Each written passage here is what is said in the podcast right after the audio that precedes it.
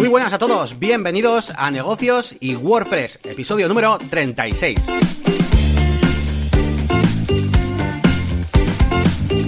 Bienvenidos una semana más a Negocios y WordPress. Y ya sabéis que, bueno, aquí estamos Elías y yo, eh, ahora ya una vez a la semana, para contaros pues todas las novedades eh, acerca del mundo pues del marketing online, de WordPress, eh, de los negocios, de cositas de emprendedores y un poquito también acerca de nuestras vidas, de nuestros proyectos, tanto profesionales como un poquito más personales también. Eh, y nada, bueno, pues eh, para los que nos, conozcáis, un poquito el resumen, yo soy Yannick, que soy, bueno, pues diseñador gráfico, consultor de branding y también desarrollador de páginas web. Trabajo en una agencia, pero tengo mi proyecto personal, que es la máquina de branding. Y al otro lado tengo a Elías Gómez, que también es un gran experto en WordPress, que ha trabajado conmigo durante muchos años. Y también es experto en los foros de Google y además tiene un negocio como emprendedor, digamos, de, acerca de, de la música, porque es DJ para eventos y para bodas. Y nada, aquí estamos los dos, una semana más, y vamos a comenzar como siempre hablando un poquito pues de cómo ha sido pues nuestra semana, un poquito noticias que nos hemos enterado y demás, y luego poco a poco iremos profundizando en temas un poquito más profesionales. Así que voy a dar la bienvenida a Elías y que me cuente un poquito más a ver qué, qué ha pasado esta semana, qué noticias, qué cosas le han, le han pasado a él. ¿Qué tal, Elías? Hola, Yannick, ¿qué tal? Pues estaba repasando antes así a ver qué había conseguido o alguna tarea que contarte. Y aparte de las que tenemos para ir contando luego de, cosas para, para, debatir un poco, pues no tengo gran cosa que contarte, preparando alguna de las bodas que, he cerrado últimamente y bueno, con ganas de, empezar un poco esta nueva temporada y con muchas ideas que iremos desarrollando por supuesto aquí en el podcast. Muy bien, pues nada, vamos a comenzar ya este programa que vamos a dedicar, eh, digamos, como tema central a lo que es la, que implica tener una tienda online. Eh, un tema pues muy interesante para, sobre todo para aquella gente pues que quiera emprender y con todo este tema de las tiendas online. Y un poquito al margen de lo, del tema técnico, pues hablaremos de lo que realmente implica montarse una tienda online, de qué te tienes que preocupar, e incluso hasta qué tipo de gastos tienes que, que, prever, porque mucha gente piensa que es algo muy sencillito, pero ya veremos que, que al final eh, poco tiene que envidiar a lo que es la gestión de una tienda física realmente, ¿no? Así que ese va a ser nuestro tema central, pero antes eh, que todo eso, vamos a ir con las novedades de la semana. Así que voy a dejar a Elias que comience un poquito hablándonos de novedades y pues luego continúo yo, porque esta semana, eh, al igual que me ha pasado también en otros capítulos, tengo novedades, pero son bastante profesionales. Así que para entrar de forma un poco más ligera, vamos a comenzar con las novedades un poco más eh, de noticias que nos trae Elías. Cuéntanos. Bueno, nada, como ya sabéis, una de mis pasiones es la música, como hemos dicho, el tema de DJ, pero otra es la tecnología, los gadgets, los cachivaches. Y ayer presentaron los nuevos teléfonos de Samsung, presentaron el S10, la gama que ellos tienen tope de gama, que presentan teléfonos nuevos cada año, pero además presentaron un teléfono plegable. Hay varias empresas que están presentando prototipos y, bueno, Samsung ha presentado, digamos, el suyo, más que prototipo, su, su versión, digamos, y y bueno, pues te cuento un poco, porque he estado leyendo bastante sobre el teléfono, he escuchado algún podcast donde los han, eh, bueno, desmenuzado un poco, explicando características y demás. Y nada, pues eh, así resumen, el Galaxy S10 pues es un nuevo teléfono que no tiene notch, el, la famosa barbillita de arriba donde meten la cámara y eso. Hasta ahora Samsung se había aguantado de hacer eso y nos ponía una franja negra donde ponía las cámaras y demás. Y ahora ya no tenemos prácticamente ni franja y tenemos, no sé si has visto algún teléfono que le ponen como un, como si fuese un agujero, como el, mira, el, ejemplo sería el taladrador este de papel del colegio pues algo así. A la pantalla le hacen ese círculo y le meten ahí la cámara. En el caso de Samsung, algún sensor más, como un huequito, ¿no? Eh, es todo pantalla y, por ejemplo, tiene ya eh, la, mm, el reconocimiento de la huella en la propia pantalla que había algunos teléfonos chinos que ya lo tenían. Mm, bueno, de hecho, alguno, el tope de gama de Huawei creo que ya lo tenía y ahora Samsung se ha sumado. Así que tenemos pues un teléfono que hace cinco años a mí me hubiese parecido totalmente futurista, pero es que, como suele decir Alex Barredo, vivimos en el futuro, vivimos en 2019 y aunque no tenemos coches voladores, tenemos, tenemos teléfonos que son todo pantalla, con reconocimiento de huella en la propia pantalla, con, por ejemplo, tiene carga inalámbrica y puedes eh, cargar otro teléfono con el propio teléfono. Es decir, te hace de cargador inalámbrico, de batería mm, portátil, digamos. Que aunque también había algún Huawei que lo hacía.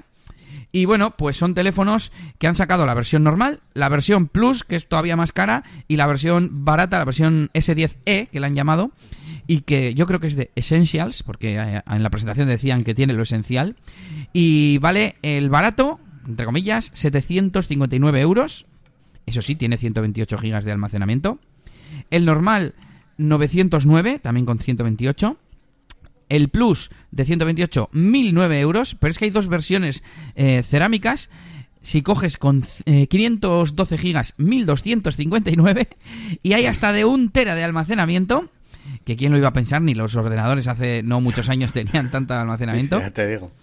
1.609 eh, euros, ¿qué te parece? Joder, pues telita, ¿eh? Que están ya en precompra en la web de Samsung. Me ha salido antes un tuit promocionado y me he metido a ver. Pero es que han presentado el flexible, como decíamos, que es el Galaxy Fold, que cuesta o costará en Estados Unidos 1.980 dólares. Y nada, es una cosa así como si fuese una agenda que se dobla por la mitad, tiene una pantalla por fuera eh, de 4,3 pulgadas. Mm, la verdad es que a mí ese concepto me, gusta, un teléfono estrecho, fácil de manejar con mis manitas de cerdo, como me suele decir Nelly. Y cuando lo abres, la parte de dentro es una pantalla flexible, precisamente, y es una pues, mini tablet de 7,3 pulgadas. Bueno, mini, porque eso ya hoy en día casi es un teléfono, pero, pero eso.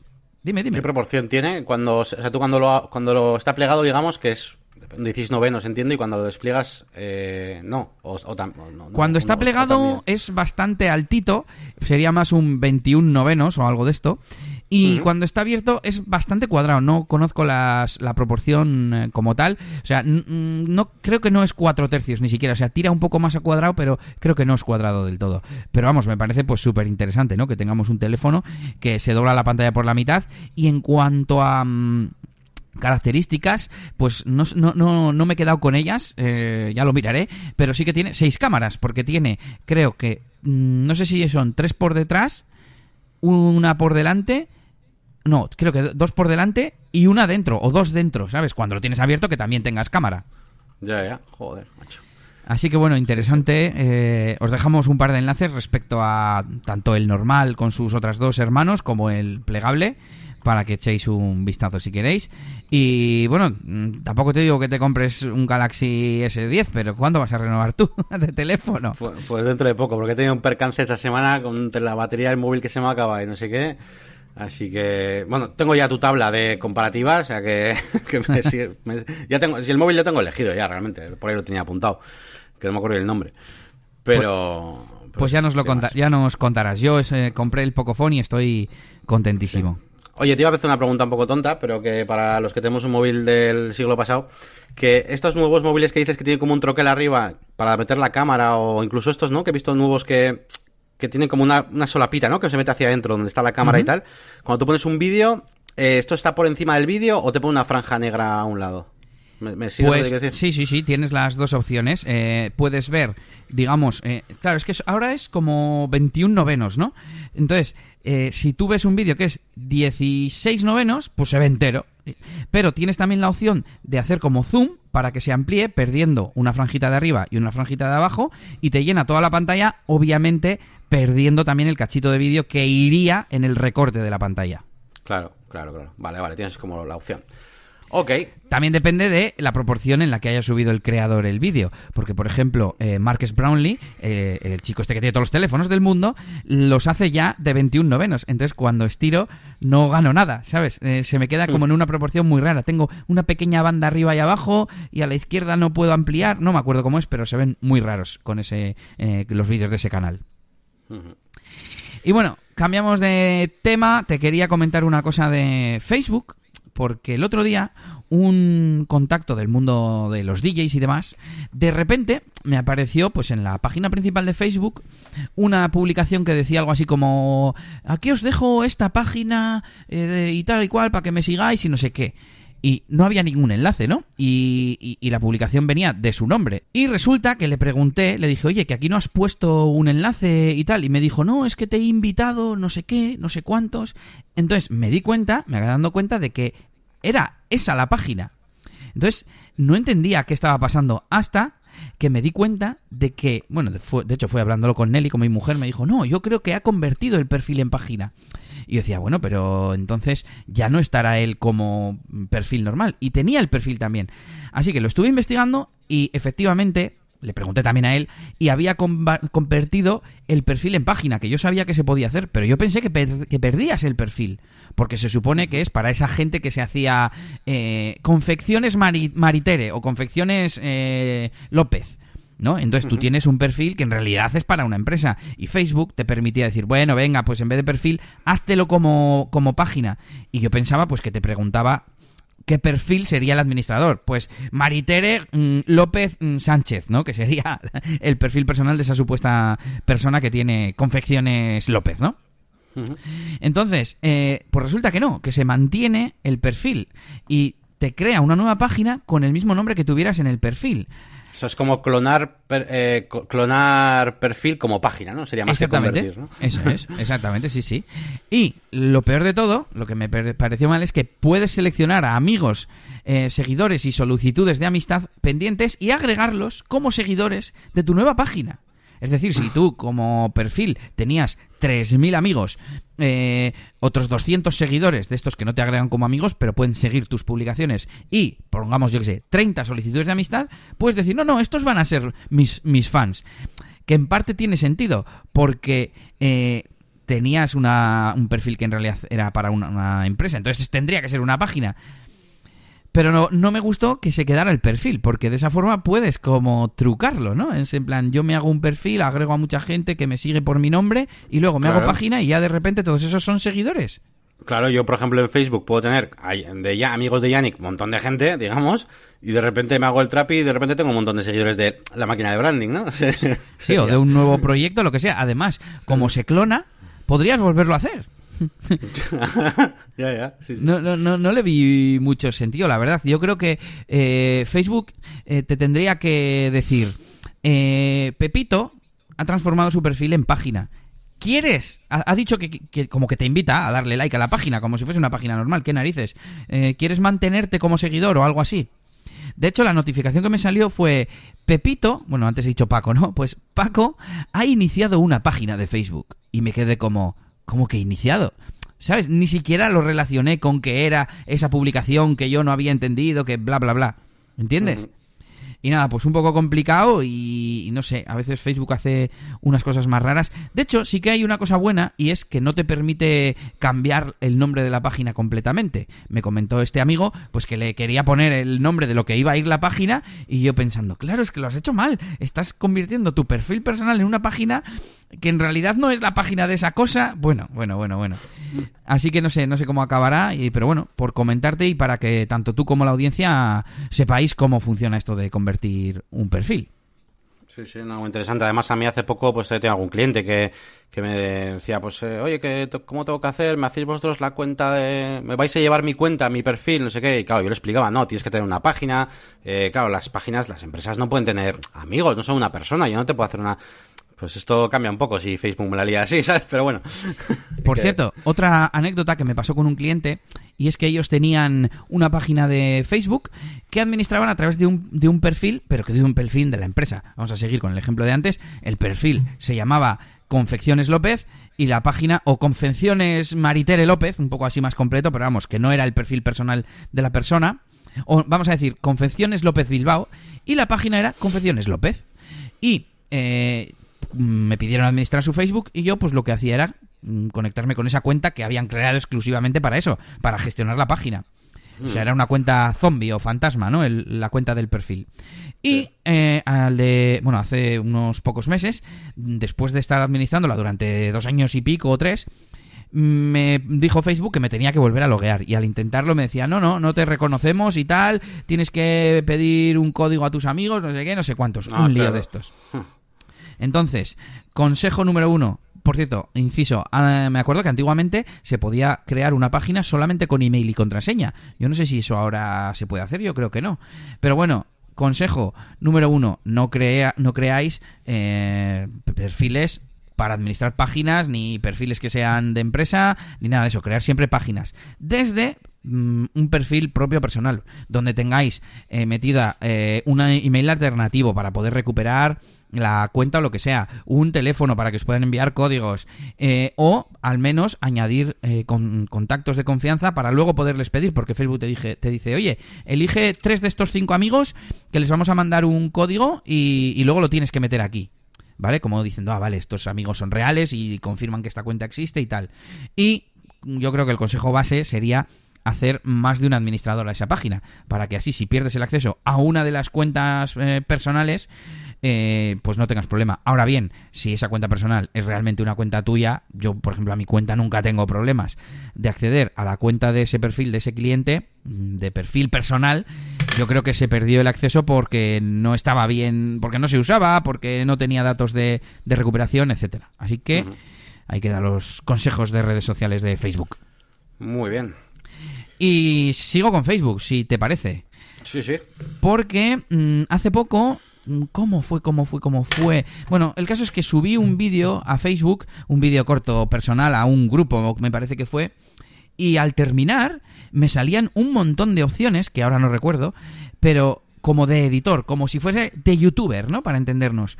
De subir subtítulos, de poner un nombre en otro idioma, de, de categorizarlo, de, de, este tipo de cosas, ¿no? Y pensé, jo, a ver si Facebook va a ser un, buena, una buena alternativa para Facebook, ¿no? Porque eh, igual nos da más opciones. Y pensé, bueno, pero la gente no se va a mudar si no hay monetización, ¿no? Como en Facebook. Y resulta que el amigo de la anécdota anterior, el que hizo la conversión de perfil a página, eh, me dijo que sí se podía para, no me acuerdo si para algún tipo de vídeos o para algún tipo de páginas.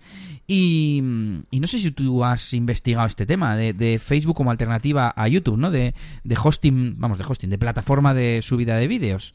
Yo he, utilizado, digamos, porque he visto que hay muchos, eh, algunos gamers, algunas cosas que, algunos canales que sigo que hacen muchos directos en Facebook. Y mm, digamos que en YouTube, eh, los ponemos en los canales que sigo, eh, hacen de vez en cuando vídeos en YouTube y demás, pero eh, en Facebook lo utilizan como si fuera Twitch. O sea, hacen un mogollón de directos y, y, como que tiene más ese rollito de comunidad y demás. No he investigado hasta qué punto, pues la monetización es mejor y tal. O sea, no sé si realmente es como Twitch, ¿no? Que es mucho mejor que, que en YouTube.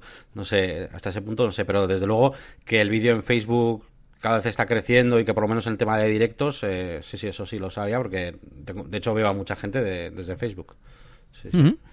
Bueno, pues yo le seguiré la pista porque es un tema que me interesa, el tema del vídeo. Y nos vamos ya con algo más de lo que nos toca aquí en el podcast, aunque, bueno, al fin y al cabo las redes sociales eh, se pueden utilizar de forma profesional y es un poco de lo que hablamos aquí, ¿no? Pero nos vamos ya con WordPress, que de hecho es el 50% del nombre de este podcast, y es que han publicado las fechas para WordPress. o sea, punto no, 5.2 y también de las novedades, bueno, la nueva versión de Gutenberg que es la 5.1 y un poco, pues, eh, por la parte de WordPress, mm, enfocando un poco las fechas de publicación, dicen que a finales de abril la publicarán y qué tareas hay por hacer y tal. Dicen que quieren preparar un directorio de bloques. Eh, nombraban en el artículo también un gestor de bloques que precisamente es de un plugin que yo ando siguiendo y quiero probar que se llama CoBlocks, parecido al CrocoBlocks, pero solo CoBlocks, que es un plugin con bloques para WordPress, pero que a su vez tiene un administrador para poder eh, habilitar y deshabilitar bloques, para así pues optimizar un poco el rendimiento de, Gutenberg, ¿no? Os, recomiendo que lo probéis porque además permite mm, deshabilitar categorías completas. Imagínate que tú los embeds no los utilizas nunca. Pues bueno, deshabilitar todos. Y, pero en realidad me, sonó raro porque hablaban como de, bueno, ahora hay muchos bloques y tal, y por ejemplo este plugin ha puesto aquí un gestor para poder deshabilitar, y siguieron a la, siguiente cosa. Y es en plan, vale, pero ¿eso qué significa? ¿Que vosotros vais a hacer uno o que Gutenberg tiene que hacer uno? Pero bueno.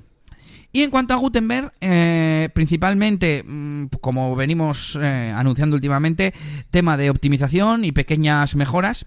La principal, que han metido animaciones a los menús, cuando das a, a meter nuevo bloque, a los menús de la derecha, etcétera, etcétera. Tienen una pequeña animación y mola un poco más. También que están terminando ya la migración de, de widgets a bloques. Por ejemplo, tenemos ya el bloque de búsqueda, el bloque de calendario y el bloque de nube de etiquetas. Y por último, eso, mejoras y corrección de errores. Estuve cacharreando por ahí a todo lo que había, un montón de cosas, y hay de esas, había unas cuantas de esas que no, que, ni entendía, ¿no? Pero vamos, mejoras de optimización, de seguridad, de interfaz, etcétera. Y nada, como siempre os dejamos los enlaces en las notas del episodio. Muy bien. Bueno, pues me toca el turno a mí, voy con mis novedades, mis chascarrillos. Y voy a comenzar un poco pues con la máquina del branding, que para que no conozca, pues es un poquito mi canal de YouTube, ¿vale? Bueno, es mi proyecto eh, personal, profesional, pero de momento donde más cositas tengo es aquí en la máquina de branding y ya, bueno, pues hace unas semanas que me puse un poquito la promesa de subir un vídeo semanal para ser un poquito más constante. Y bueno, ya llevo unos cuantos y nada, pues comentaros sin más que esta semana he subido, bueno, realmente esta semana he subido dos vídeos porque se trata de una especie de, de tutorial, bueno, realmente es un proyecto, un trabajo que he hecho para un, un cliente Pensaba, porque dijiste que no ibas a subir más de uno a la semana, ¿eh? Sí, sí, sí. Tengo ahí el límite puesto una a la semana para, para que no se me gaste el buffer. Pero este realmente era uno. De hecho, lo grabé como uno seguido. Lo que pasa es que tengo también esa idea de no hacerlos demasiado largos. Entonces, bueno, está dividido en dos vídeos. Uno me parece que es de 15 minutos y otro de 17 o algo así. Te perdono, te perdono. Así que bueno, he subido esos dos. Que de hecho estuve tentado de subir los dos seguidos, ¿eh? Porque no sé si lo publiqué el sábado o no sé cuándo. dije, bueno, subo los dos seguidos. Ah, no, venga, voy a esperar aunque sea dos días. Y uno lo publiqué el sábado y el otro el lunes, creo. ¿Y cuánto dura cada uno? Eh, uno 15 minutos y el otro 17 o así, creo. vale, vale, vale, vale. y no, de momento no monetizo. De momento tenemos que llegar a los mil primero, ¿eh? Estamos cerca, pero todavía no. Y, nada, bueno, pues ahí lo tenéis, un vídeo bastante interesante, ya os digo, de un proyectito, un trabajo para un cliente, que a mí es el típico, el tipo de vídeos que más me gusta hacer, realmente, cuando hago un trabajo final, no, no, explicar ahí un tutorial de esta herramienta se utiliza así, sino crear algo con ello, ¿no? Así que, así que bueno, ahí lo tenéis. Y, nada, ya me toca preparar ya para esta siguiente semana van a venirse ya vídeos de, de, WordPress seguro y de Elementor porque hay un montón de cosas que, que tengo ganas de, de, hablar, ¿no? Hay plugins y cosas que estoy flipando con ellos como el Jet Engine que cada día me gusta más y al final la comunidad de YouTube, pues quieras que no, es un poco la, la gente más eh, friki, ¿no? Como yo a la que me puedo dirigir para compartir cosas, ¿no? A partir de ti, Elías. Entonces, la verdad es que tengo muchas ganas de, de publicar estos vídeos también de, de Jet Engine y tal. Así que nada, dentro de la semana que viene, WordPress toca. Vale, vale. Y... Yannick, Yannick, Yannick. Sí, dime. Em, ¿Has explicado de qué iba el vídeo? Es que como estaba con lo de los samples, mm, no sé si me he perdido. Mm, ah, pues no, no, realmente no, no he explicado mucho. Bueno, creo que ya expliqué un poco la intención en el vídeo, en el podcast anterior, en el episodio anterior. Pero bueno, básicamente se trataba de hacer un diseño pues para una tienda online, pero como era para anunciar una categoría, era una tienda online de vinos, no era para anunciar un vino en concreto, sino una categoría, ¿no? Que eran los vinos de Borgoña pues tenía que hacer un diseño un poquito más general, que no vale con poner ahí simplemente la foto de un producto, ¿no? Así que bueno, hice un pequeño montaje que es una especie de, pues el concepto de isla flotante o de un micromundo, por así decirlo, dentro de una copa de vino, ¿vale? Y lo que hice fue, pues meter, eh, pues cositas, entornos eh, naturales eh, de la Borgoña, pues algún castillito, alguna montaña y demás de, ese paraje natural, a, dentro, dentro de una, de una copa de vino, una copa de vino que rellenamos nosotros el, lo que es el líquido, el vino, diseñamos todo dentro. Bueno, si le echáis un vistazo, si, si os gusta el diseño, pues podéis pasaros por, por ese vídeo de la máquina de branding. Está guapo, está guapo. A mí me ha gustado. ¿Y qué más, qué más, qué más? Bueno, eh, ya cositas un poco más, eh, de, digamos, de, de, mi parte de la, de la agencia. Ya sabéis que trabajo también en una agencia de marketing online. Me temo que es de eh, negocios, ¿no? ¿Cómo? Bueno, sí. Es de negocios, lo que pasa que, que está unido un poquito a, mi parte de la agencia, porque también ando últimamente con cositas más de, más que de producción, de desarrollo y WordPress y tal, también ando con el tema de cómo organizar lo que es la, las tareas, el equipo y demás. Así que estuve trasteando para ver si había alguna, un mejor método que Asana, para lo que es gestionar lo que son los proyectos, porque ahora mismo eh, tenemos todo con Asana y el programa, la verdad es que a mí me encanta, me parece que está muy bien para las tareas, pero no es un programa pensado para que tengas clientes dentro, ¿vale? Clientes con proyectos, está más bien pensado, pues eso, un nivel menos, proyectos y, y las tareas, ¿no? Entonces, eh, todo el tema de la gestión de, por ejemplo, las etapas o las fases por las que pasa un proyecto no está pensado para eso, etcétera. Entonces, bueno, eh, típica investigación que digo, voy a investigar durante 15 minutos, ¿no? Que, me aburro un poco en casa. Y a, ver, a ver qué hay en el mundillo de los CRMs y tal. Y encontré este que se llama Bitrix, que mm, es un CRM que ponía por ahí que estaba muy bien para lo que es agencias de marketing y demás.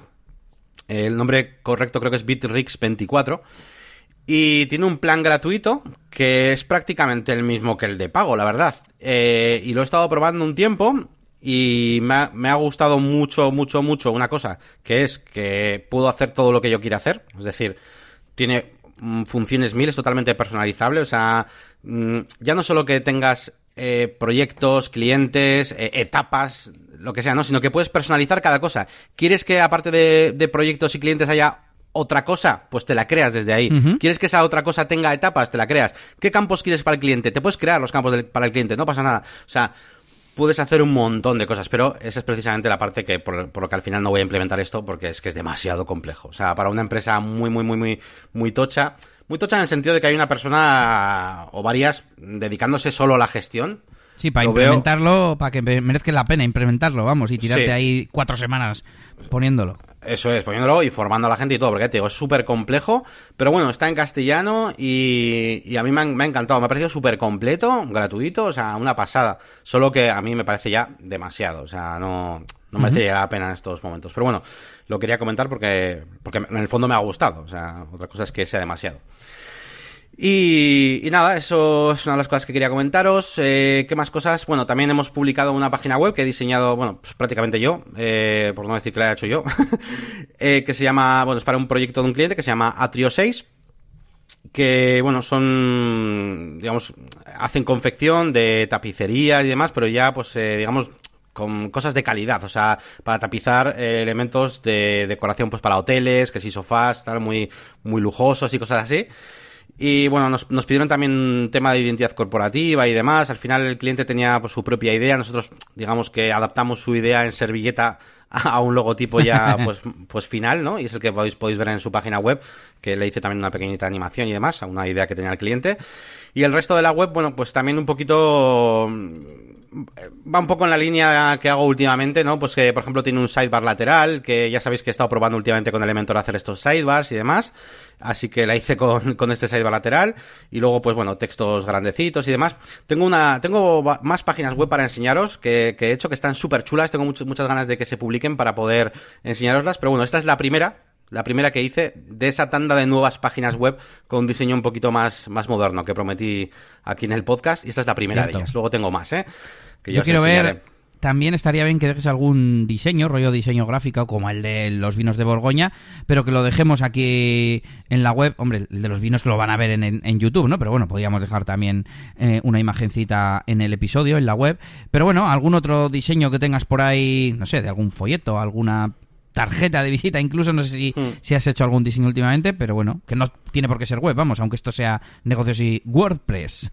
sí, sí, sí. No, la verdad es que últimamente hago, hago menos diseño del que, del que me gustaría, eh, sobre todo estoy con el tema web, sí que hago algunos diseños pues para slide, slides y cosas así, como el del vino y, y yeah. cosas así, pero pero poquito, poquita cosa, tarjetas y eso, poquita cosa últimamente. Andamos con proyectos a tope. Ahora mismo tengo yo asignadas eh, cuatro páginas web y mi compañera, uh -huh. somos dos desarrolladores realmente, eh, porque luego hay una persona de SEO, otras redes sociales y tal, y mi compañera tiene otras dos o así, asignadas, que tiene menos porque ya lleva más mantenimientos, por ejemplo. o sea que estamos uh -huh. a tope con las páginas, así que poco, poco diseño últimamente. Guay, guay. Y, y, nada, el otro día comentábamos tú y yo de esta misma página que hemos publicado de Atrio 6 que sería muy interesante eh, pues eh, hacer una pequeña programación para, mm, para que no salga en el menú, por ejemplo, ¿no? Una categoría del, del blog, en este caso son consejos para decoración, si es que el cliente, por ejemplo, no ha rellenado todavía ningún artículo, ¿no? Así que nada, es otra cosa que, que estamos por ahí investigando Elías y yo. Pero a raíz de esto me ha salido una duda que me ha pasado. Ya sabéis que de vez en cuando os traigo también dudas, a ver si alguno me la respondéis, o si no Elías también. Que es acerca de los archives, ¿no? De los archives de las, de las páginas web. Eh, estaba mi compañera eh, ¿no? En la, en la, agencia, pues mirando un poquito, pues qué páginas estaba indexando de, de algunas de los, de los clientes y demás. Y me ha pasado una tarea que era, oye, ¿qué hacemos con esto, no? Y me ha pasado eh, una página web, ¿no? Paginaweb.com barra posttype barra eh, o algo así, ¿no? No me acuerdo qué era, el nombre del posttype. ¿Y qué ha pasado? Pues que, claro, no estaba diseñado y maquetado el archive de una página web que es un archive que no se está utilizando, por así decirlo. Es decir, es una página web que solo utiliza el single, los posts, digamos. Imagínate servicios, imagínate en la página web de, yo que sé, de marketing, ¿no? De, tu agencia mismamente. Tienes ahí un menú arriba desplegable, vas a servicios y vas a cada uno. Pero no, no tienes un sitio de servicios y que salga un listado de como si fuera un blog. Entonces yo eso no lo he maquetado. Pero, digamos que sus programitas o no sé cómo llamarlo, pues lo estaban detectando como, como no, como enlace, sino como un, sí, como un, un contenido que ahí existe, ¿no? Entonces, claro, yo he tenido la duda en mi cabeza, digo, ¿qué hago? ¿Lo maqueto? Eh, lo desindexo, porque claro, con el Yoast, eh, desde las opciones del Yoast hay una opción que te dice, ¿quieres que no esté indexado esto en Google y tal? Y... Y sin más, es una cosa que no me he parado a pensar y digo, joder, pues igual tengo muchas páginas por ahí web que he hecho que no le he dado al botoncito de desindexar eso, ¿sabes? Y no sé si a ti te ha pasado, si lo has pensado esto alguna vez, si... no sé. Sí, porque eh, Register Post Type tiene un parámetro que es si quieres archive o no. Entonces esa es la, la clave. Ah, el hash archive, claro, claro, claro, claro. Claro. Claro, yo por defecto siempre le doy a Hash Archive, digo, eh, como diciendo, sí, sí, por supuesto, pero claro, no tiene por qué, lo, lo, lo, di como por defecto. Claro, pues, eh, y, y quitando ese hash archive, o sea, cambiando ese parámetro, digamos que ya, eh, si yo intento entrar a eso, da 404 o lo que sea, ¿no? Exactamente, simplemente es una URL que no existe. Vale, vale, pues duda resuelta, esa es la mejor opción. Porque, hombre, ahora mismo lo que he hecho, lo que he hecho así rápidamente ha sido desindexarlo pero claro, lo suyo sería que no tenga, no tenga archive. Claro, ¿sabes qué pasa? Que muchas veces cuando empiezo un proyecto, em, yo sí quiero, o sí, o sí veo, veo mi cabeza, pues ¿por qué no voy a hacer un archive, no? Pero ya que tengo la, información metida, ¿no? Claro, claro, claro, claro. Y, pero luego pues voy haciendo el proyecto, voy avanzando, muchas veces hasta el cliente, veo que el cliente no, no está por la labor de hacer muchas, no que sé, ciertas cosas y al final voy quitando, capando cosas que no me doy cuenta y que no las he previsto bien desde el principio. Vale, vale, pues perfecto, mira, pues duda resuelta. Tengo la duda de cómo has creado ese custom post type porque estoy metido en el códex, evidentemente, o sea, efectivamente, como tú has dicho, el argumento es hash archive, pero dice que por defecto es false, es, es falso. Si tú no pones nada, no te lo crearía, así que me imagino que como lo hayas hecho, no sé si con custom post UI o así. Yo le pongo aposta, ¿eh? Tú, es lo que te digo, o sea, yo por defecto cojo y me pregunta y yo me acuerdo, por eso me he acordado del hash archive porque me acuerdo de esa pregunta que siempre, siempre la contesto, digamos, hash archive, sí quiero, sí. Pero ya, tú usas mucho en, en el general Generate, Generate WP, ¿no? Eso es, aunque ahora utilizo Jet Engine para todo, pero también tiene la misma pregunta. ¿eh? Pues mira, te recomiendo, te sugiero un vídeo, aunque sea cortito, de cómo hacer eh, Custom Post Type con Jet Engine, en plan Custom Post Type con Elementor, ¿no? Sería un poco el título. Eh, porque tengo curiosidad, no sé cómo se, cómo se crean. Y tengo una pequeña reflexión, porque claro, con esto, bueno, como con todo, según más vas aprendiendo y más te vas acostumbrando a usar algo, en este caso a registrar o a crear custom post type, sea con plugin o sea con, código, vas aprendiendo y vas diciendo, mm, claro, yo igual al principio también decía, bueno, pues yo dejo todo por defecto, ¿no? Pero poco a poco vas personalizando, ves que puedes personalizar los slugs, puedes personalizar que tenga o no archive, que sea buscable o no, por ejemplo, y son parámetros que está muy bien conocerlos, porque luego para decir, jo, es que cómo hago para que mis trabajos no salgan en el buscador, yo quiero que el buscador sea solo para los posts. Bueno, pues simplemente le pones false en el que sea buscable, ya está. Sí, claro. Y bueno, que yo estas cosas muchas veces me doy cuenta, te digo, por el Yoast, eh, que de repente entro un día pues a trastear un poco con él, porque no, yo no soy muy deseo, pero a veces pues entro ahí y tal, y de repente veo que tengo opciones para todo, para cambiar el título de la descripción, si sea buscable, si no, de los, de las taxonomías, de todo. Y digo, hostias, aquí hay otro mundo aquí. Después de, de que acaba mi desarrollo empieza el mundo de otros, ¿sabes? Y nada, pues eso fue un poquito todo. Y luego, bueno, por último tenía una pequeña también reflexión. Pues aquí que solemos también hablar pues, a veces del tema comercial y demás, cuando vamos a vender proyectos. Y bueno, eh, venía a contar una pequeña anécdota que me ha pasado esta semana eh, rápidamente, que es que, bueno, hemos hecho una visita a un cliente. Eh, simplemente para explicar conceptos de lo, del concepto un poquito del presupuesto y demás. Ha sido cosa nuestra, ¿no? Eh, Eso te iba a preguntar. Sí, sí, ha sido una, una página web que nos han pedido, le hicimos el presupuesto, hablamos con él y le mandamos el presu. Y después de haber hecho una reunión ya presencial con él, ¿eh?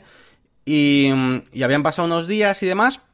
Y en vez de preguntarle, pues, eh, ¿qué tal? Eh, ¿Tenéis ya una respuesta? ¿Os gusta nuestro presupuesto? Pues ha sido, hemos llamado y en plan, eh, hola, ¿qué, ¿qué, tal? Pues el, presupuesto, ¿qué, ¿qué, tal os parece? ¿Queréis que pasemos por ahí para explicaros un poquito en detalle cada cosa, tal? Sin más, ¿no? Era innecesario realmente. Y nos han dicho, ah, pues sí, vale, pues perfecto, sí, así además hay alguna cosa que igual te pregunto y tal, porque hay cosas que no entiendo muy bien, tal. Y nada, y hemos ido, total, bueno, pues hemos hecho una reunión, hemos explicado algunas cositas pues un poco más complicadas de entender, pues cosas como las secciones administrables, ¿no? Que para nosotros internamente es, pues tengo que decorar custom post type, tal, pero eh, eso en el presu, pues viene con otras palabras y tal, y pues para que el cliente lo entienda a veces es complicado. Y nada, le hemos explicado unas cuantas cosas, y al final, pues el cliente nos ha dicho, entiendo que es verdad, que él había pedido varias, varias propuestas a otras agencias y demás, algunas más baratas, han sido más baratas, pero que eh, nos ha elegido a nosotros, o nos va a elegir a nosotros, eh, bueno, ahora ya nos ha elegido, eh, porque le ha gustado pues que vayamos presencialmente a explicarle a explicarle las cosas y, y, demás y que y que igual otros también lo hubieran hecho pero que bueno que hemos sido nosotros el que le hemos hecho entender las cosas no Así que, bueno, sin más. Por un, a ver, por un lado, eh, es como, ah, qué bien, ¿no? Es una cosa que hemos conseguido y que es un valor, un valor diferenciador de la agencia, lo que sea. Pero por otro lado, es como eh, dar la razón a todo eso que tenemos en la cabeza de que mm, por mucho que expliquemos las cosas en el presupuesto, no las entienden. A no sé que vaya si se las expliques con palabras muy, no sé, en, una, en una conversación, ¿no? Entonces, pues bueno. Sí, pero ¿hasta qué punto? ¿Y, si no te da por decirle y le tienes que decir a todos, oye, eh, si quieres voy a explicarte el presupuesto? Además, eh, una cosa que yo he dicho aquí más veces, en el presupuesto lo que ponemos, eh, solamente ponemos por escrito lo que ya se ha hablado. Y, y, por supuesto yo entiendo que la gente tenga alguna duda, ¿no? Oye, ¿esto qué era exactamente? Pero bueno, primero eso, que es un resumen de lo que ya se ha hablado. Y segundo, si no le dices tú, él no te pregunta. Va, pues a este que me ha... a mí me cuesta encontrar el límite entre eh, proactividad y estar dispuesto a hablar y tal, y, no ser pesado.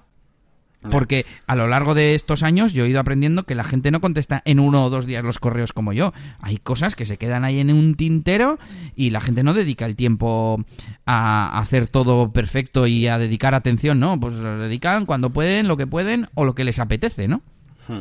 Hombre, estoy pensando que, a ver, las palabras textuales que por aquí las tengo apuntadas eran, era que, eh, eh, que hemos sido nosotros el único proveedor que ha ido presencialmente a explicarles el presupuesto. Entonces, igual no es tanto la parte de que hayan entendido muchas más cosas, sino la parte de decir, joder, estos tíos, que les tengo unas dudas y, o sea, no sé, y vienen a explicármelo y tal, aunque realmente hemos sido nosotros que que hemos dicho a ellos, pero bueno eh, que podíamos haberle dicho eh, cuando le hemos llamado por teléfono, ¿qué tal? ¿Qué te ha parecido el presupuesto? Igual me ha dicho, ah, pues hay un par de cosas que no entiendo. Y yo le hubiera dicho, ah, vale, pues mándame por email y te digo, ¿sabes? Entonces, si los otros, por lo que sea los otros, han hecho eso, y yo le he dicho, ah, pues no te preocupes, ¿cómo te viene bien que pase? No sé qué, y te lo explico en persona. Pues ahí ya, claro, hay una diferencia interesante. Me gustaría saber, claro, cómo ha sido el trato con los demás, ¿no? Pero, claro, eso no puedo saberlo. Pero bueno, ahí queda un poco la anécdota y sin más, pues bueno, otra victoria más del trato presencial. por, desgracia. pero, sí, sí, pero al final se trata de reconocer estos patrones y, pues como dijimos, no me acuerdo, en el de las comunicaciones quizás, eh, poner a una persona. Si no nos gusta hacerlo o no somos capaces, pues poner a una persona que lo haga y que se entreviste con los, con los potenciales clientes eh, para que les convenza, les explica lo que tengan que explicarle. Y hmm. bueno, pues quizás, aunque tengamos más coste por cada proyecto, eh, subamos el ratio de aceptación y nos merezca la pena. Sí, sí, sí. No, es que no tiene, no tiene nada que ver esto, como por ejemplo, otro, yo que sé, otras mm, leads que han llegado esta semana, por ejemplo, por email, que era en plan, necesito un presupuesto para una página web sencilla como esta, no tengo tiempo para, para teléfono que estoy de viaje y me gustaría que recibir un presupuesto esta semana, que antes de, que quedemos ni nada, yo que sé, cosas así muy, que dices, uff, ¿sabes? Pues a ese igual no le dedico esto, ¿sabes? Igual hasta le molesto, ¿sabes? Pero, entonces, bueno, pero, sin más. Pues antes de pasar a las cositas que tengo yo por aquí de WordPress, te quería mm, hacer un comentario volviendo al tema de, del blog de Atrio 6. Porque eh, has dicho que era una categoría, pero yo pensaba que era el blog, que se llamaba así. Como tú en WordPress puedes eh, establecer que una página sea el blog, pues le puedes poner el nombre que tú quieras, ¿no? Y pensé que era que era una página. Ah, es, es, una página, es el blog. Sí, sí, no sé qué he dicho. Ah, vale, vale, sí, como que era una categoría del blog. No, no, pues es, es el blog. De hecho, creo que no van a utilizar categorías de momento, o sea...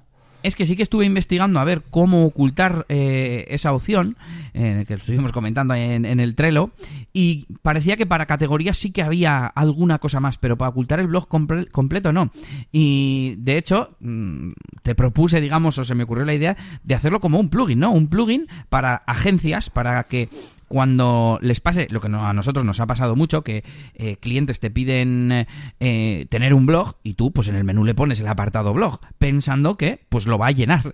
Pero muchas veces eh, o se tarda meses en llenar, que ya es, es, incorrecto o es grave iba a decir, o peor todavía, ni siquiera se llega a escribir ni una sola entrada. Entonces pensamos en un plugin que deshabilitara ese elemento del menú siempre y cuando no hubiera ninguna entrada publicada. Entonces, eh, yo quería proponerlo aquí en el podcast si alguien nos quiere eh, robar la idea, iba a decir. Pero bueno, eh, tomar prestada la, idea o si a alguien le parece que es interesante y, queréis que lo, que lo haga, yo me comprometo a hacerlo. Sí, veo que, que hay necesidad porque, no sé, me pareció una muy buena idea. Pones el plugin te olvidas, ese elemento del menú desaparece y cuando se publica la primera entrada aparece el, apartado blog en el menú. ¿No? No sé, yo creo que a la gente le tiene que pasar eso, a otras agencias, ¿no? aparte de aparte de poder hacerlo manualmente, cuando te decía yo, suscríbete al feed del cliente, eh, quítale el elemento de menú y cuando te llegue a, a donde sea, al correo o a una automatización de tareas que, que ha llegado la primera entrada, pues habilitas ese elemento en el menú a mano, ¿no? Metiéndote en el panel. Pero bueno, mucho mejor si es simplemente poner un, un plugin. Claro, sí, yo, yo, hasta ahora lo hacía un poco así. Al cliente que tenía pues cualquier mantenimiento, lo que sea con nosotros, pues esperábamos a que nos diera la orden, digamos, y a los que no, pues eh, muchas veces hasta le explicábamos dónde se activa el botón del menú, pero de esta forma con un plugin mucho mejor. Y oye, podemos hacer el primer plugin desarrollado por negocios y WordPress, ¿no? pues sí, sí, sí, sí. Y siguiendo con WordPress, te cuento otra cosa, y es que desde hace un tiempo tengo ganas de comparar a aquellos dos plugins que había de redirecciones, el Redirectioner y el, 404 Redirected, ya no me acuerdo cómo se llaman los dos porque se llamaban muy parecido. Y eh, lo que me pasa es que tengo en algunas de mis páginas una, uno de los plugins, y en otras el otro. Bueno, pues en uno de ellos, que te voy a decir ahora mismo cuál es, es el que tengo en eliasgomez.pro. Voy a ir abriendo mientras, mientras te lo cuento me aparecen un montón de errores que no son errores de mi página, son como bots intentando acceder a, ficheros PHP, a mm, archivos de SQL en plan copias de seguridad del sitio y cosas así. Y me había propuesto, em, pues estar al tanto de cada semana, revisar o cada pocos días revisar los 404, pero es que me lleva un trabajazo impresionante. Entonces, la consulta era un poco a ver si tú sabías o se te ocurre cómo poder hacer que eso sea automático. O si tú utilizas algún otro plugin que detecte, yo que sé, que le puedas meter una regla. Siempre que sea un intento de acceso a un SQL, ignóralo. ¿Sabes? Pues así concretamente no. Igual le puedo preguntar, o sea, tenemos una especie de guía que nos hicimos un día como de seguridad que implementamos a la página web según, según la creamos, al igual que instalamos el tal tema y tales plugins, pues tenemos como una especie de snippets también de seguridad eh, para ciertas cosas que ahora mismo no me acuerdo cuáles son. Igual entre ellas, pues hay alguna que te limita a estas cosas. Mm, te lo, tengo que mirar, porque ahora la memoria, mm, mi cabeza no, no, no, está en este, en este departamento, digamos, pero, pero lo puedo mirar, lo puedo mirar y ya te lo, ya te lo diré. Eh, igual incluso hasta algún plugin de estos típicos WordFence o alguno de estos, casi igual hasta te lo hace automático. Desde luego no me ha pasado lo que, lo que tú dices, así que no sé decirte. Mira, tengo un montón de intentos de acceso a la URL de un artículo que ya no existe, por cierto, de, esto en muchos artículos, ¿eh? Y detrás feed, que en teoría es para acceder al feed de comentarios, ¿no? Porque si le, a una entrada le pones feed detrás, te da el feed de comentarios. Eh, ¿Qué más? A ver, tengo por aquí alguno más. Mira, acceso a barra changelog.txt. Además, este plugin, que es el de 404 Redirected, que ahora se llama de otra forma, se llama... Redirectioner. Redirectioner se llama este. Bueno, es raro, arriba en el, en el H1 pone 404 Redirected, bueno, todavía no tienen el branding cambiado al 100%. Y, mm, y miras el, el log, que tiene un log, y no tiene ni referido ni IP, de, bueno, IP desde la que viene, sí, entonces no sé quién, quién está intentando acceder a, acceder a eso. Voy a ver si veo alguno más extraño. Sí, pueden ser incluso aplicaciones, ¿no? Yo que sé, una aplicación que intente, yo que sé, una aplicación para leer, leer eh, con voz los posts o algo y que intenta acceder de una mala forma o yo qué sé, que puede ser mil cosas. No lo sé. Pero mira, por ejemplo, aquí intenta acceder a barra fck barra editor barra file manager connectors php connector.php. Otro a barra olux.php y el último que te leo eh, skin barra skinwizard.php todos esos archivos, algunos son de plugins que existen en WordPress o cosas así, otros son como inventados entre comillas. No sé, es todo muy raro y al final es que voy a dejar de, de utilizar este plugin porque porque no Te me estresa. sirve. Sí, sí, sí. Claro, y, y encima yo dije, bueno, pues lo, lo ordeno por hits, por cantidad de, de intentos de acceso. Vale, sí, los primeros los quitas rápido, pero luego sigo teniendo mm, 262 ítems y no me sirve porque ya todos tienen o dos hits o un hit Hmm. un acceso o dos, con lo cual no me sirve de nada filtrar, o por fecha de creación, que dije, mira, pues si entro muy frecuentemente, los que estén creados más recientes, los quito. Ya, pero es que del día 21 hay uno, mira, una página por lo menos del, del día 21. Y, y no lo entiendo. Otra cosa, última ya. Eh, quiero, mm, tengo que probar el otro plugin y si no buscar uno que me permita hacer reglas, como se puede hacer en HT Access. Si a mí me apetece cambiar la estructura de permalinks, de enlaces permanentes, eh, claro, me empieza a dar 404s. Hmm. Que también creo que WordPress tendría que ser capaz de administrar eso. Pues yo quiero poder poner una regla. Por ejemplo, estoy viendo aquí unos que hay que se llaman episodio barra el nombre del episodio. Vale, no funcionan porque yo he metido en medio hace unos meses el nombre del podcast al que pertenece ese episodio. Entonces ya no funciona. Entonces, eh, que me permite decir todo lo que antes era episodio barra. Eh, te iba a decir barra no sé qué, claro, es que he metido el nombre del podcast porque ahora tengo varios podcasts. Bueno, no sé, poder poner reglas, es a lo que me. reglas genéricas, no simplemente poner una redirección a una única URL.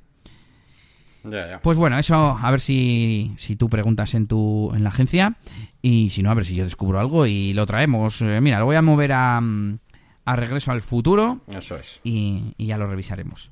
Y bueno, novedades ya de, de DJ y termino y vamos con el tema central. He publicado un, di- un diario, un vídeo a modo de blog de la última fiesta en la que estuve, en, modo discoteca. Si queréis ir a, verlo, a echaros unas risas, pues os lo dejo también las notas del episodio. Y eh, no te iba a contar, pero tengo por aquí abiertos los leads de esta semana.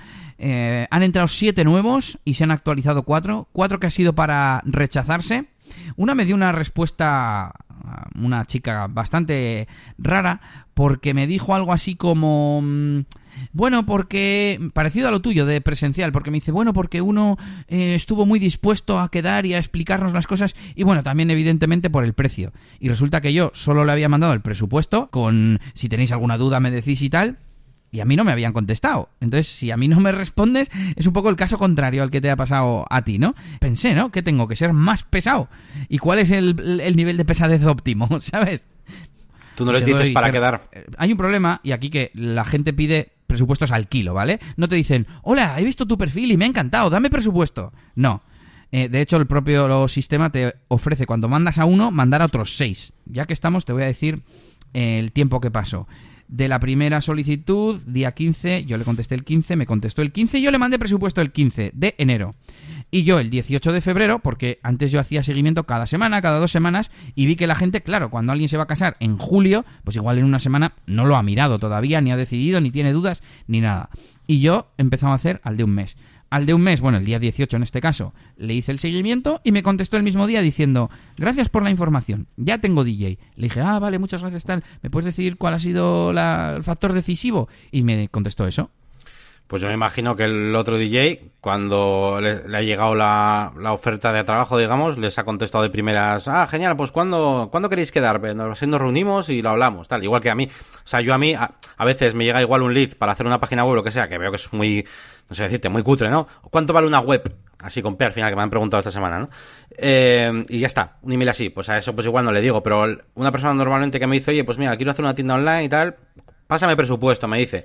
Pues yo les digo, no, es que yo necesito una reunión presencial y demás, así que cuando quieras nos reunimos, no sé qué tal. Igual el otro ha hecho algo parecido, ¿sabes? Y eso para ellos se ha traducido en está más dispuesto a quedar, ¿sabes? Entonces, no sé, me puedo... Ya, ya, ya, ya.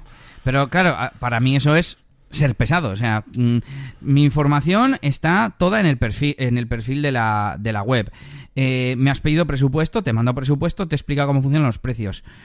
Sí, Eh, sí. Yo entiendo que no te tengo por qué decir nada más. Sí, sí, no, a ver, es, es depende de cómo sea la personalidad de cada uno. Yo, por ejemplo, a mí no me gusta nada ir a una tienda a comprar na- me- comprarme nada, ni ropa, ni nada. No me gusta hablar con la gente, no me gusta tener que hablar con una señora para poder comprarme los pantalones, ¿vale? Pero entiendo que hay mucha gente que eso lo agradece, ¿sabes? Ese pesa- esa pesadez de la que hablamos tú y yo. Eh, hay mucha gente que no quiere leer. ¿Para, para- te- ¿para qué voy a leerme? ¿Para ¿Qué tengo que leerme los precios y las normas y no sé qué? Pues que venga el tío a contármelo, ¿no? Puede, puede haber gente que piense eso, sin más.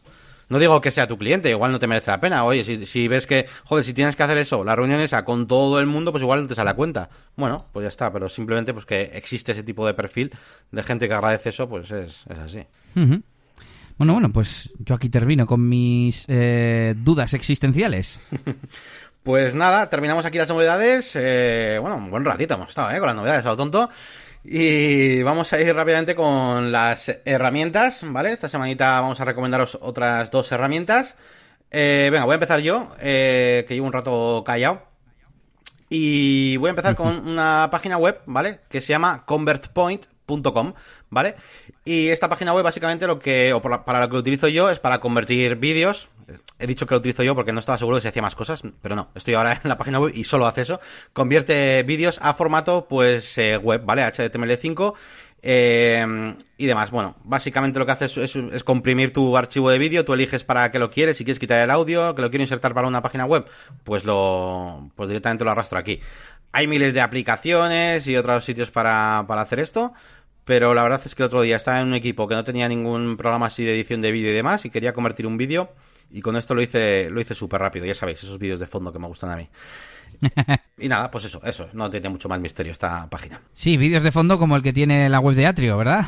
Sí, que por cierto, eh, mm, lo han puesto ellos, ¿eh? O sea, eh, yo les expliqué un poquito cómo funcionaba, que pueden poner una imagen y que pueden poner un vídeo, y de hecho yo se lo dejé puesto con una... eh, le puse un vídeo de muestra, ejemplo, de otra cosa, y luego, como, como era un vídeo como de, de muestra y no, no, no era de su empresa y tal, en la reunión donde les hice la formación les dejé puesto una foto. Y así se quedó. Y acabo de entrar ahora en la página mientras estábamos hablando de ella y he visto que han puesto un vídeo. Eh, y lo han puesto ellos, vamos. Eh, luego le he hecho un vistazo a ver qué tal está, a ver si está optimizado. Que es posible que no, eh, por si acaso, para, para decirles. Pero sí, sí, han puesto un vídeo. Bueno, por lo menos está guay porque es un vídeo suyo y tal. Y joder, mola. Mucho control es ese para, para el cliente, ¿eh? Claro. Pues vamos con la herramienta que os traigo yo para esta semana, que es una que estoy utilizando bastante, sobre todo en las vertientes de DJ, para hacer colas eh, rápido para redes sociales. Igual tengo un par de fotos y no las quiero poner como, como dos fotos en Instagram o como dos fotos sueltas en Facebook y quiero que sea una única imagen. Yo creo que tiene más impacto porque mm, yo creo que después de la primera foto hay mucha gente que ni se da cuenta que hay más fotos, ¿no? Y con esta web, que es collage, collage.es, ¿cómo se pronuncia? ¿Esto es francés, Yannick? Sí, así, tal cual, lo has dicho, collage, como lo llevamos diciendo toda la vida. Solo que la, en, vez de la, en vez de la S, de collage, de, de Nicolás, de collage, eh, que voy a por el pan, pues más bien en plan collage, así como, un, como si fuera un SH al final, ¿no? Sí, como medio CH. Sí. Vale, vale. Espera, que tengo que poner... No tenemos un- una de zasca para cuando me has dicho como lo decimos toda la vida. Este, mira. Eh, sí, sí, Collage se ha dicho toda la vida. Solo que mm, estaba pensando en el nombre de la web como tal y claro, es que no creo que no tiene. Yo pongo collage.es Eso es. Pues Claro, es que se llama crea sí ese, es el nombre de la web vale collage collage.es y nada puedes arrastrar varias fotos y tiene una cosa que se llama autocollage y depende de cuántas fotos hayas puesto pues te ofrece disposiciones para las fotos y bueno puedes retocar ampliar un poco y tal pero vamos para meter dos tres cuatro fotos de, de lo que sea que te las ponga así como en un tapete como un collage vamos y mm, descargarla para publicar en redes sociales súper rápido y no tienes ni que abrir ningún programa ni nada yo la utilizo bastante Muy bien. Pues vale, sí, además he visto, el otro día cuando publicaste fotos nuestras del pasado era un collage de estos, ¿no? O... Exactamente, es. exactamente. Sí, sí, sí, sí. Vale, pues nada, pues terminamos las herramientas y nos vamos ya directamente al tema central de esta semana, que es qué implica tener una tienda online, ¿no? Todo, toda la, la infraestructura que, que hay que tener, ¿no? Para hacer una tienda online. Y bueno, yo he dividido un poquito esto, pues eh, digamos, hemos dividido esto en seis bloques, ¿no? Para hablar de las diferentes partes que hace falta tener en cuenta. Y sobre todo el objetivo de este tema central es un poquito pues, para esa gente que todavía, pues bueno, que no tenga tienda online o que no haya tenido una tienda online y quiera meterse en este mundillo, pues para que sepa que no todo va a ser nada, una vez hecho el desarrollo, luego va todo como solo, ¿no? Y que hace falta, pues... piloto automático. Eso es, hace falta bastantes cosillas. De hecho, eh, después de hacer este esquema, eh, en mi cabeza es como mm, si alguien quiere tener una tienda online, como mínimo, como mínimo, mínimo, mínimo, creo que harían falta tres personas, como mínimo, ¿vale? Para gestionar, Ah. para gestionarlo todo. Bien. ¿Jornada completa? Sí, sí, sí, para gestionarlo todo bien, ¿eh? Bien, a ver, evidentemente depende de lo que tengamos, ¿no? Pero, pero en principio eso sería lo, lo óptimo. O sea, no solo por perfiles diferentes, sino por cantidad de trabajo. Sí, eso es, bueno, las dos cosas juntas, porque, a ver, por- tanto por perfiles diferentes como porque no le va a dar tiempo a hacer todo, claro. Entiendo. Y porque va a ser muy difícil encontrar a personas que te hagan todo bien, claro. Ahora, ahora vamos a ver un poquito qué diferentes departamentos he organizado yo aquí. Así que bueno, lo primero, desarrollo y programación. ¿Cómo comenzamos todo esto? Bueno, pues nos va a hacer falta, evidentemente, una plataforma donde podamos tener nuestra tienda online. Evidentemente aquí os vamos a recomendar WooCommerce, que es el plugin pues más importante y el más, vamos, te iba a decir, el único dentro de WordPress para poderte hacer una tienda online. Eh, hay otros plugins, pero tienda, tienda, tienda online como tal, con todo lo que supone, que vamos a comentar, creo que WooCommerce es el único que contempla todo. Así que eso es lo primero que necesitas a nivel técnico, instalar WooCommerce. Eh, después eh, tenemos que desarrollar una serie de contenidos corporativos también, ¿vale? Luego vendrá también el tema de los productos y demás, pero tienes que tener un, trasfondo, eh, pues un poquito, ya os- lo que os decía un poquito antes, pues hablar un poquito de quiénes, de quiénes están detrás de esta tienda eh, y un poquito, pues daros ese valor que os va a diferenciar de otras tiendas online. Eh, seguramente tendréis competencia, Eh, es muy raro que no tengáis competencia haciendo una tienda online, entonces tendréis que explicar rápidamente a las personas que entren en vuestra tienda, pues o que tenéis unos precios más baratos o bien, como ya sabéis, que sois diferentes por algo o incluso que vuestro, vuestra forma de exponer el producto sea diferente que las de las demás tiendas online, por ejemplo, pues porque tenéis vídeos, eh, o sea, reviews en vídeo, por ejemplo, ¿no? Entonces, bueno, todo este tipo de cosas las englobo dentro de contenido corporativo, ¿vale? Pues eh, tanto pues, contenidos informativos como blog, lo que sea. Luego tenemos que tener en cuenta también eh, todo un sistema de cómo crear eh, cupones, ofertas y demás. Esto para mí ya es un obligatorio, ya no es un opcional. O sea, tú tienes que, estar preparado para los cupones y para las ofertas, para fechas eh, señaladas, que aunque a veces mm, yo soy de los que piensan de que no tienes por qué hacer ofertas, pero ya hoy en día si no tienes Black Fri- Friday, por ejemplo, pues eres un tío muy raro, ¿vale? Así que te vas a, es como lo de los gastos de envío gratis, ¿no? Por ejemplo, o sea, es como que no tiene gastos de envío gratis de ninguna de las formas. Eh. No compro aquí, ¿sabes? ¿Qué, qué, qué bicho raro es este, no? Entonces, bueno, al menos el sistema lo tienes que tener. Así que implementar un sistema de cupones y ofertas es muy sencillo porque, de hecho, eh, WooCommerce viene ya preparado para ello, ¿vale? Así que simplemente que lo tengas en cuenta. Luego, evidentemente, tienes que tener en cuenta la pasarela de pago.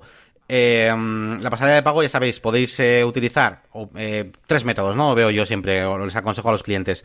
El primero de ellos es eh, PayPal, con la opción de pagar por PayPal o con tarjeta a través de PayPal, ¿vale? Es una opción un poquito mixta.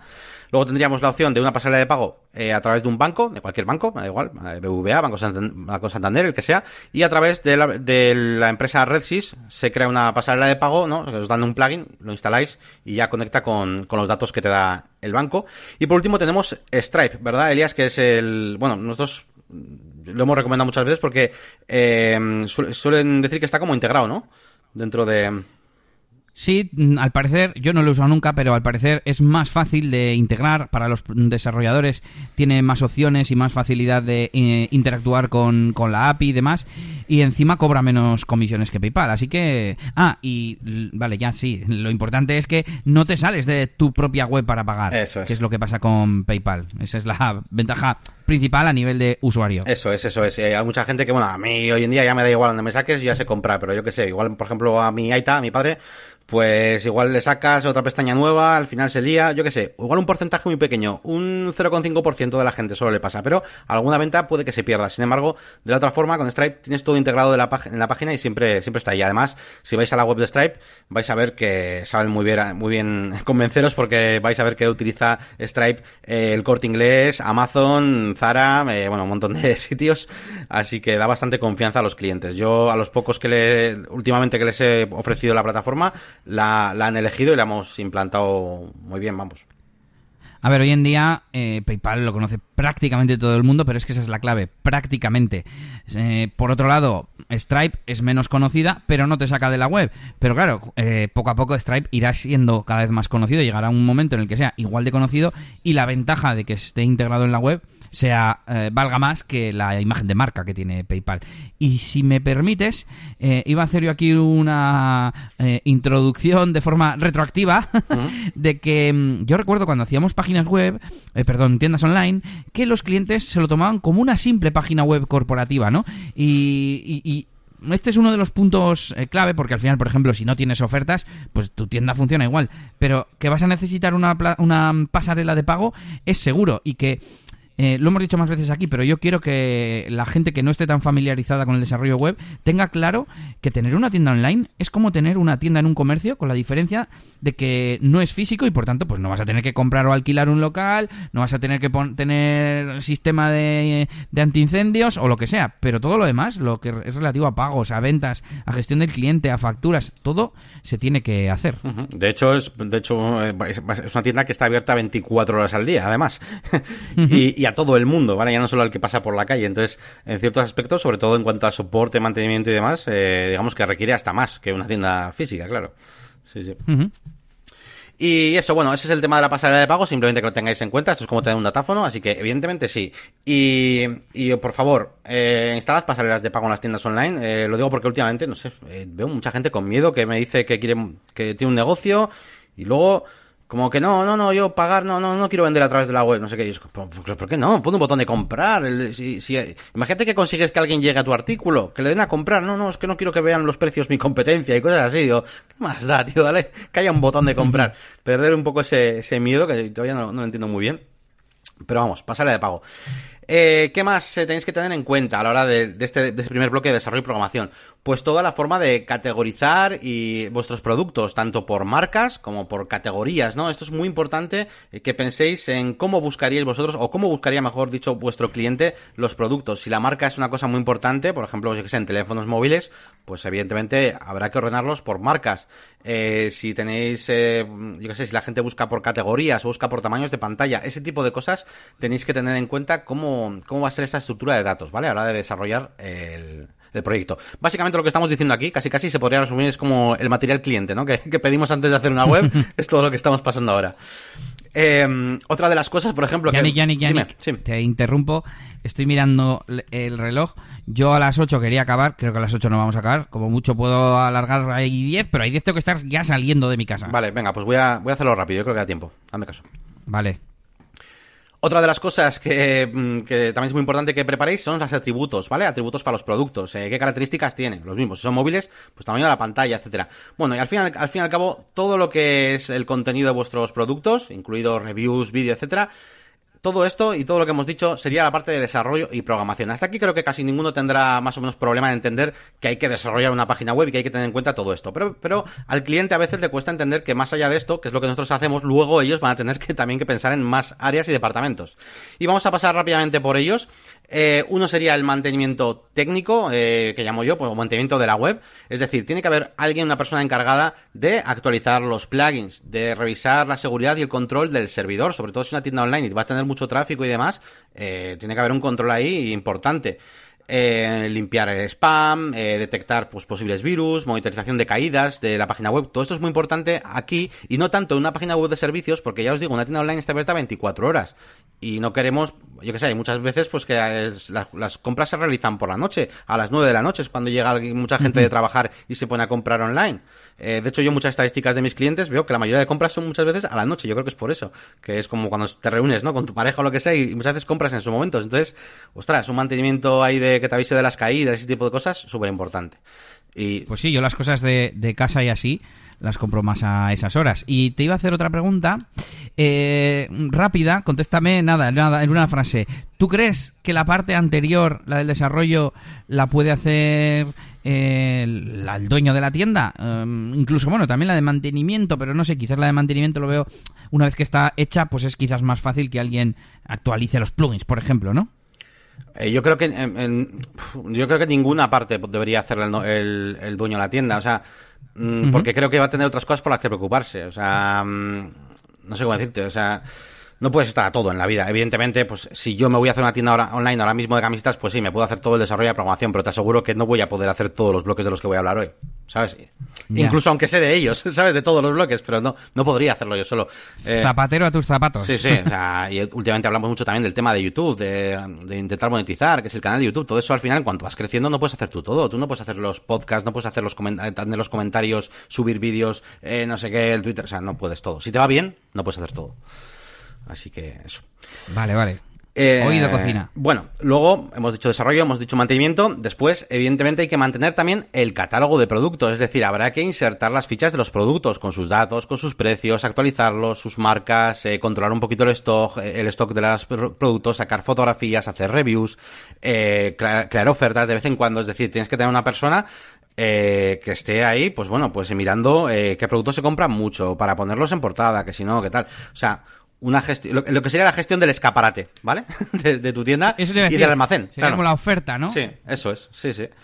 Así que eso, catálogo de productos sería el tercer punto, ¿vale?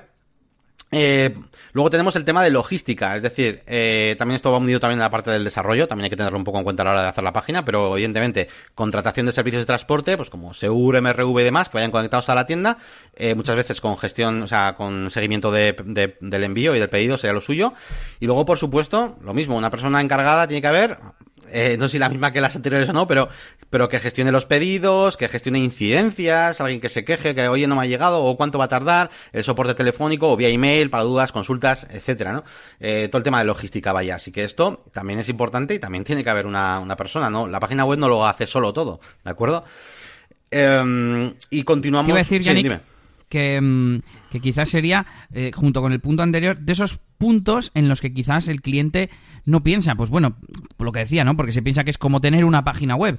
Y alguna vez has comentado tú el tema de meter referencias y productos en, en la tienda online y que se puede ir haciendo poco a poco, pero al final tienen que estar ahí, como decías, esa inserción de, de productos, tener fotos profesionales, eh, tener el stock incluso sincronizado con nuestra tienda física si es que la tenemos. Y el otro punto es la logística, que claro, igual mucha gente ni piensa que va a tener que enviar los productos por, por mensajería, ¿no? Y bueno, pues te conviene mirar cuál es la que mejor se ajusta a tus necesidades para sacar un buen precio y aparte, como tú has explicado, gestionar eh, todo el tema de pedidos, eh, me refiero a, enviarlos, ¿no? Eh, que te los recojan, enviarlos, las devoluciones y por supuesto las incidencias. Eso es, eso es. Y, ojo, que, hay, empresas que lo están haciendo muy bien en este apartado, con unos packaging muy especiales, incluso personalizados para cada cliente con sus cositas. Y el, tema de la logística es, es una, digamos que ahí tenéis un amplio rango de, de mejora con respecto a muchas marcas, donde podéis, eh, bueno, pues dar un buen servicio y, tal, pues que, con las devoluciones mismamente, la rapidez en que te puedan hacer una devolución para que puedas probarte un pantalón sin tener que comprarlo. Bueno, hay muchas, muchos rollitos aquí en logística también de, marketing. Eh, continuamos con el tema del social media marketing, y bueno, las redes sociales, eh, todo este tipo de cosas, es decir, pues el tener en reviews, insertar post para que, bueno, pues para ir haciendo un poquito de, de bueno pues para que se vaya hablando un poquito de la, de la tienda online en, diferentes sitios de internet gestionar eh, de vez en cuando campañas de emailing eh, para clientes que pues que, quieran recibir pues eh, bueno pues contenidos vuestros o de productos o lo que sea y también controlar quiénes son los que están registrados qué, qué tipo de cosas les interesan para poder hacer eso no pues campañas de emailing y evidentemente también la gestión de las redes sociales y demás cuando saquéis un producto podéis incluso investigar la competencia coger cuentas de Twitter que tenga la competencia intentar mandarles una oferta para llevaros a, esa, a esa competencia de vuestra tienda online a vuestro, a vuestro Twitter. Bueno, pues hacer un montón de cosas, pero desde luego, ocuparos de social media, social media marketing y las redes sociales será otra de las cosas importantes que debería hacer otra persona. ya, he dicho antes tres, pero ya llevamos cuatro personas. Eh, y, por, y, nos queda la última, la última de todas, que es el SEO y la analítica, ¿no? Al final, eh, haciendo todas estas cosas que estamos diciendo, eh, habrá que mirar las estadísticas mensuales, qué es lo que se vende, qué es lo que no se vende, eh, qué productos retiramos, eh, qué productos hay que empujar o cuáles se están encontrando pero los buscan de otra forma, análisis de tendencias, bueno, un montón de cosas, ¿no? Keyword research, ¿no? Es decir, con qué palabras clave nos llegan exactamente, tal. Es decir, el posicionamiento SEO y, la analítica, ¿no? Así que, bueno, sin más, este batiburrillo de cosas, resumo rápidamente los seis puntos, desarrollo y programación, mantenimiento técnico, catálogo de productos, logística, social media marketing y SEO y analítica. Por no hablar de ese en la sombra que hemos dicho al principio, que es todo el tema del branding y el diseño de marca. Así que, bueno, Eh, para aquellos que, que queréis montar una tienda online, que sepáis que vais a tener que tocar todos estos puntos. Yo no sé en qué medida, pero desde luego todos vais a tener que tocarlos un poco si queréis que vaya bien la cosa.